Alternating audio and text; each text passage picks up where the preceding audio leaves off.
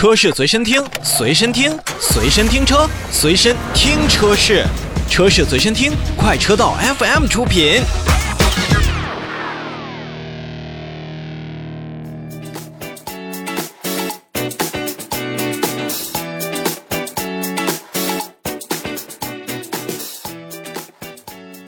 好，让我们再来看另外一个摩托车辆的召回，那是宝马的车型，是在四月二十九号开始，那么召回二零一八年八月三十日至二零一九年十二月十八日期间生产的部分进口的 BMW K 幺六零零，那其中也是分为了八根儿呃 GT 以及 GTL 车型，共计五百七十三辆。